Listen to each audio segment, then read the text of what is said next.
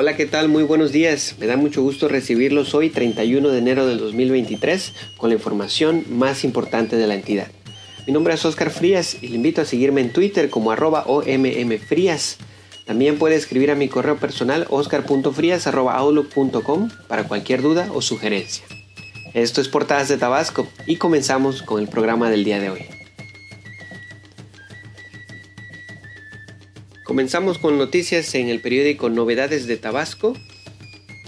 Busca Pemes yacimientos de crudo y gas.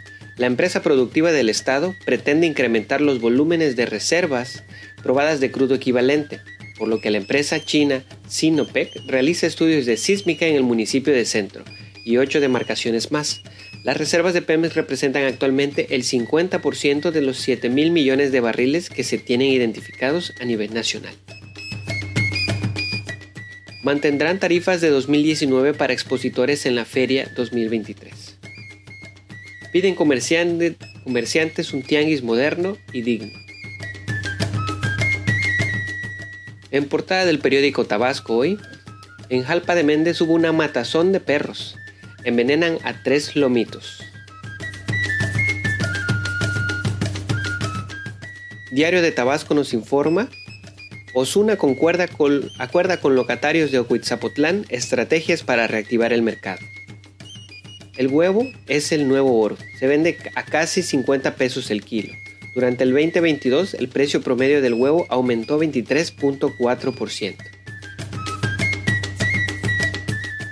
Tren Maya inicia en tramo 3 vía electrificada.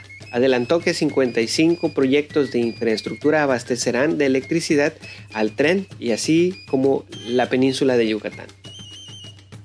Primeras dos etapas de distribuidor vial en Guayabal entrarían en operación en abril, lo informa Lazo Top. Finalmente, Diario Presente nos informa, garantizan energía a Yucatán y Tren Maya.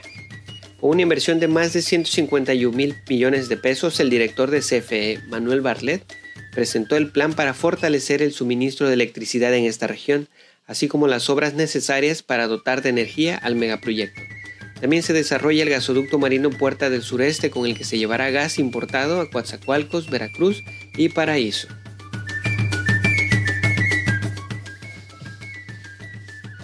Con esto llegamos a una edición más de Portadas de Tabasco. No olvide visitar los periódicos que revisamos para conocer los detalles de cada noticia.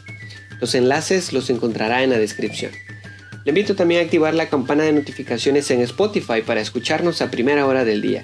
También puede dejar sus comentarios en el episodio en la parte de abajo. Bueno, esto ha sido todo. Mi nombre es Oscar Frías y les deseo un excelente día.